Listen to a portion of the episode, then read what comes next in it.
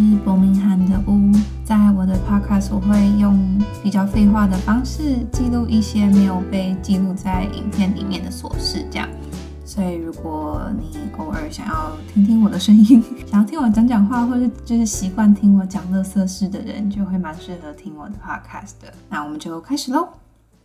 没错，终于可以称自己为伯明翰的屋了。现在是已经在伯明翰生活刚好一整个礼拜的屋。然后上一次跟大家讲到我搭飞机到伦敦，然后在伦敦住了一天到伯明翰之前的故事嘛，在那个之后又经过了一个礼拜。那我觉得目前的生活是都还蛮稳定下来的，就是从什么都没有的宿舍到我已经陆陆续续连续。就是去了很多趟超市，然后把该用的东西买齐，然后到现在，我觉得整个生活的样貌吗？生活的形态应该已经是蛮稳定，就应该是接下来都会是涨降这样子。因为今天是我在伯明翰生活的第一个礼拜嘛，我就想跟大家分享一下，说我第一次从家里搬出来住，体会到就是一个人生活到底需要买多少里里口口的东西。对，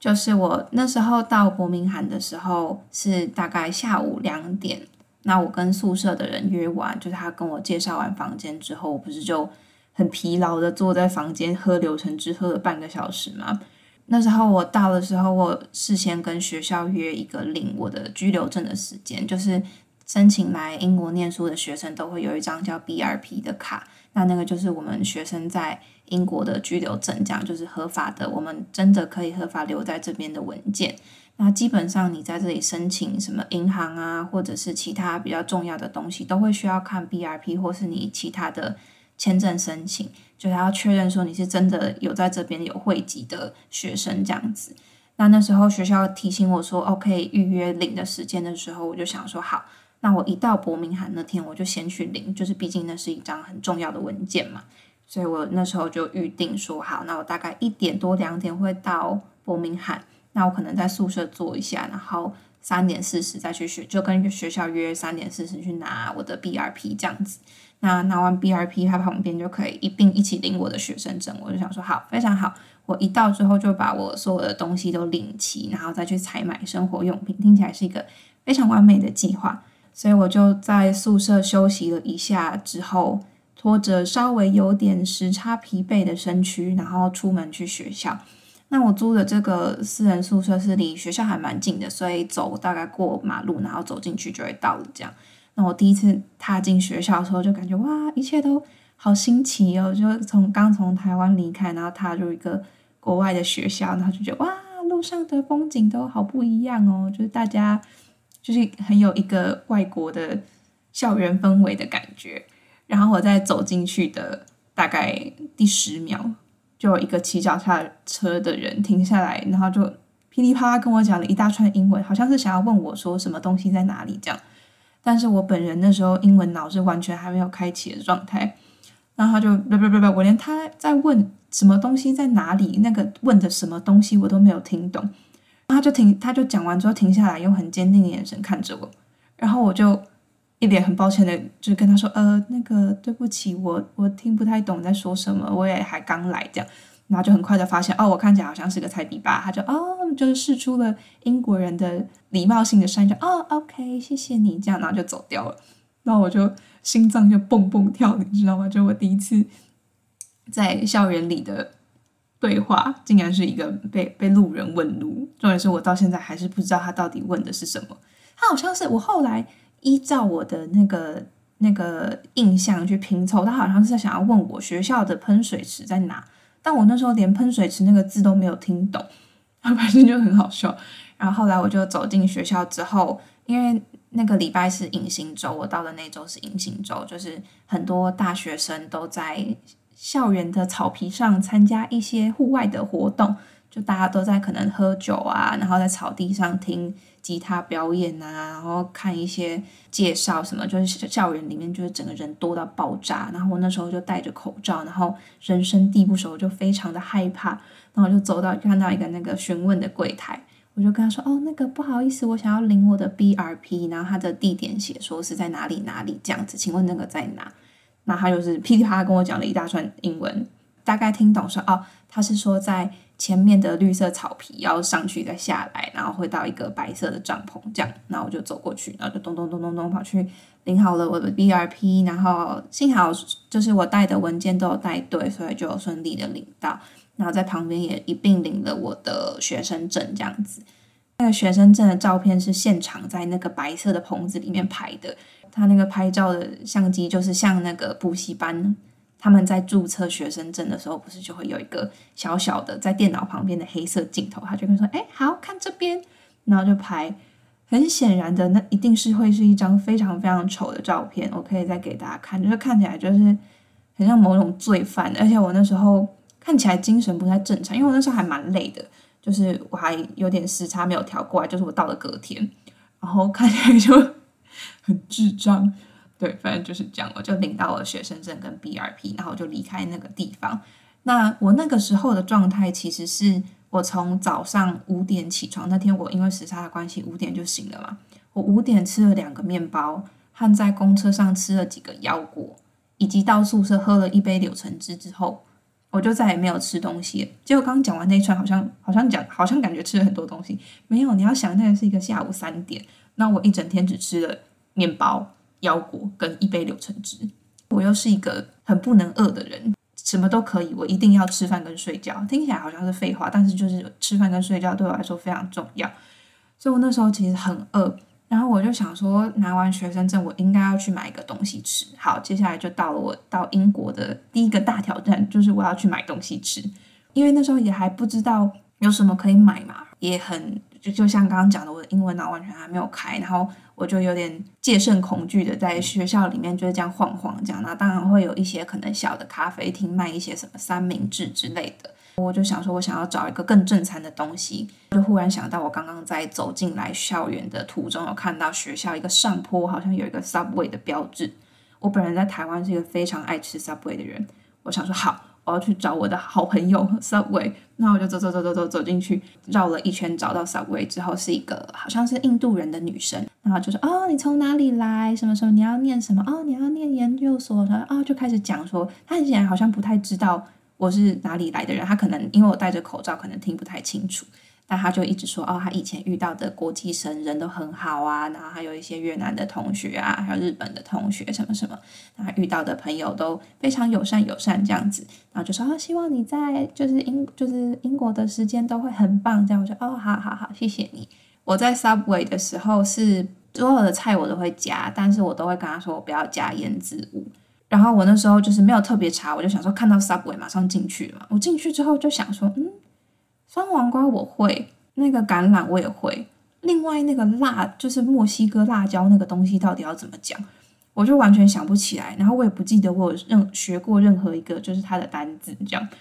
我就在那个柜台前面就这样看着他，然后他就说，哦，那这边蔬菜的部分有什么不要的东西吗？这样我就很生硬的跟他就是用纸的说。靠近玻璃柜的那个酸黄瓜跟墨西哥辣椒这两个我不要，这样他就说 OK 好。结果我忘记跟他说我不要橄榄，所以我回去的时候我的 Subway 里面就有超多橄榄，我就一个一个把它挑出来，想说好没关系，这就是一个经验教训，我下一次就会了。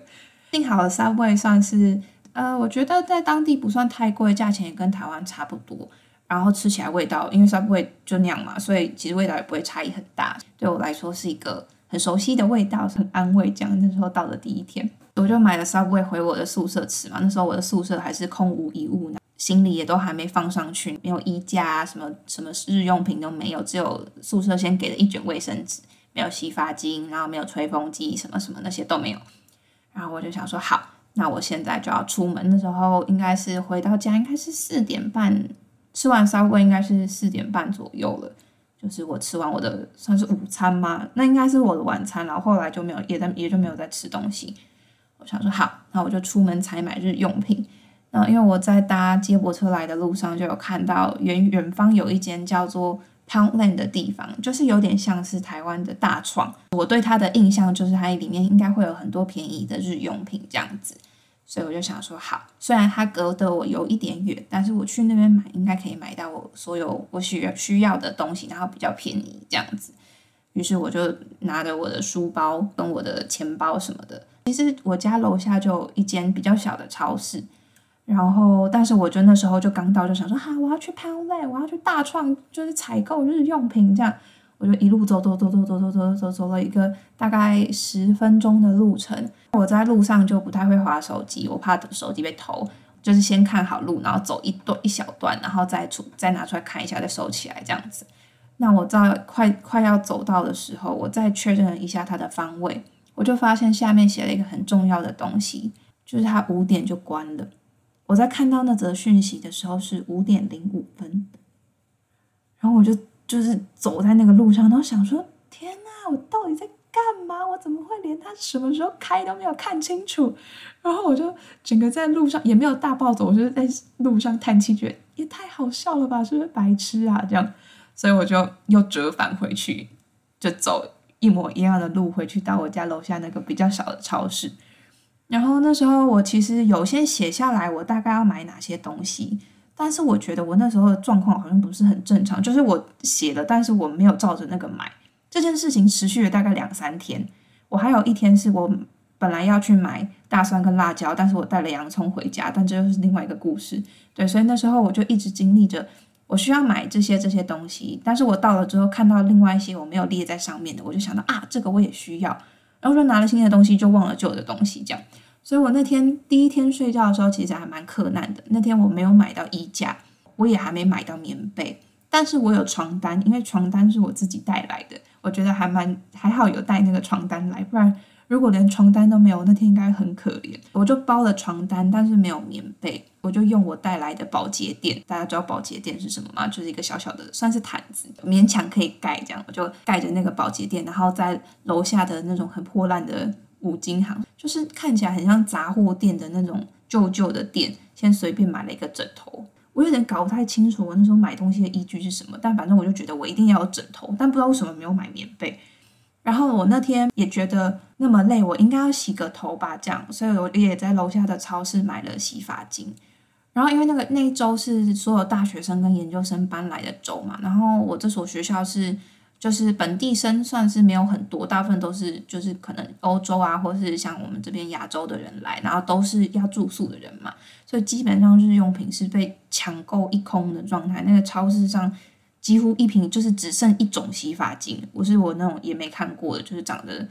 便宜便宜的那种洗发精。这样我想说没关系没关系，我有洗发精就好，我只要可以洗头就好。这样，所以我就买了那个小小的洗发精。回家之后发现啊，我没有没有我没有买吹风机，我是要怎么洗头发？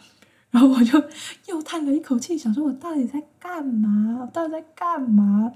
对，然后我那时候，但我那时候真的已经没有力气再踏出家门。那时候可能已经六七点多，然后我真的好累，我就不想要踏出家门，所以我最后那天也没有洗头。那我那天为什么要买洗发精？不晓得，所以我就那天就是没有洗头，然后没有床单，哎，没有没有棉被，有枕头，没有衣架，没有其他生活日用品，因为我也还没有买锅子碗什么的，那些都没有。我就那天就这样子入睡了，这样。